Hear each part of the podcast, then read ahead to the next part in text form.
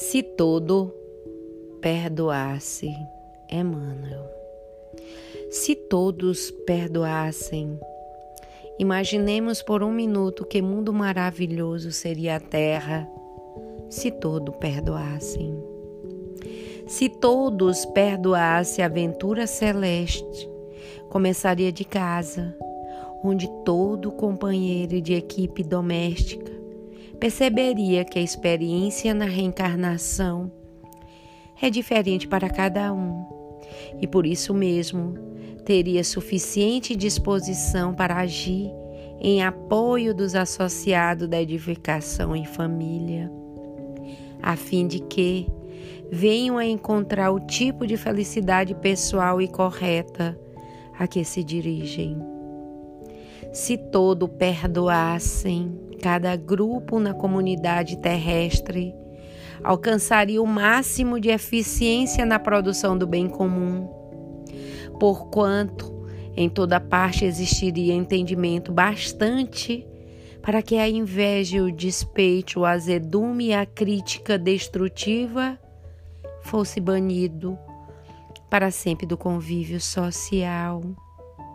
Se todos perdoassem, o espírito de competição no progresso das ciências e da efetivação dos negócios subiria constantemente de nível moral, suscitando as mais belas empresas de aprimoramento do mundo, porque o golpe e a vingança desaparecia do intercâmbio entre pessoas e instituições com respeito mútuo revestindo de lealdade os menores impulsos à concorrência que se fixaria exclusivamente no bem, com esquecimento do mal. Se todos perdoassem, a guerra seria automaticamente abolida do planeta. De vez que o ódio seria erradicado das nações, com a solidariedade traçando aos mais fortes a obrigação do socorro aos mais fracos, não mais se referindo à corrida de armamento, e sim emulação incessante à fraternidade entre os povos.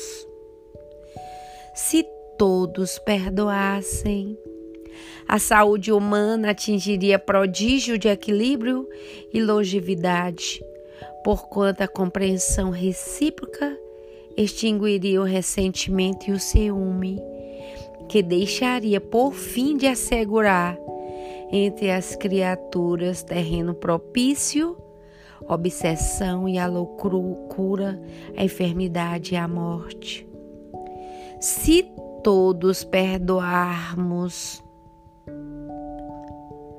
retornaremos à vida na terra, apagando de todos os idiomas a palavra ressentimento, para convivermos uns com os outros, acreditando realmente que somos irmãos diante de Deus.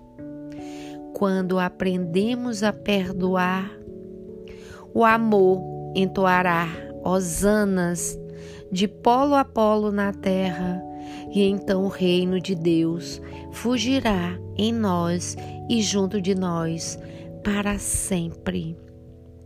Emmanuel, livro Passos da Vida, psicografado pelo nosso querido, amado Francisco Cândido Xavier, por Espírito de Versos.